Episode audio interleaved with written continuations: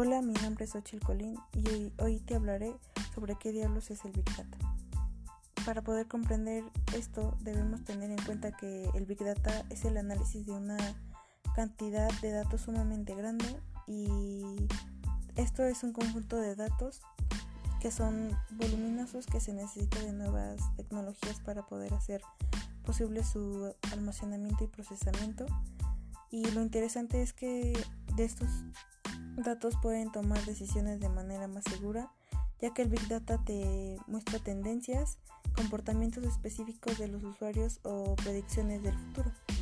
Y esto ayuda a que los líderes tomen decisiones, acertadas, ahorrando tiempo y costos.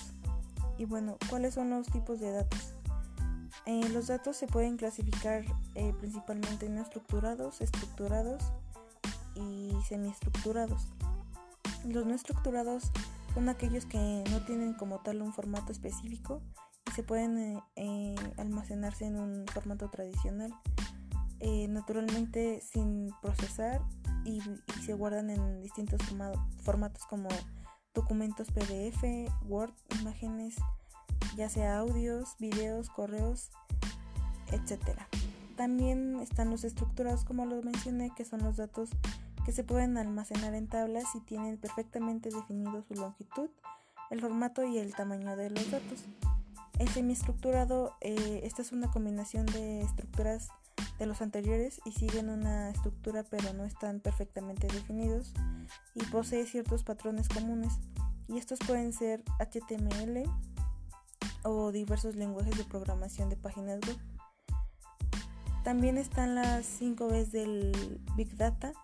El primero es el volumen, la, la variabilidad, la velocidad, la veracidad y el valor. La velocidad se define a la gran cantidad de información que es difícil de procesar y los datos aumentan cada, cada vez más, lo que hace que las bases de datos aumenten. La variabilidad son los datos que deben de definir de, definir de diferentes fuentes ya que se vienen de una misma base de datos y pueden analizarse con un motor de bases de datos tradicional. Eh, la velocidad son, se puede decir que son los datos que jamás dejan de llegar y estamos saturados de ellos y cambian constantemente. La veracidad es importante saber que la fiabilidad de la información eh, recogida es una suma importante para obtener grandes datos de calidad y es un factor clave para conseguir una ventaja competitiva con el Big Data. Y el valor, eh, esto es importante ya que debemos saber que es información que será útil dependiendo de los objetivos que se está buscando.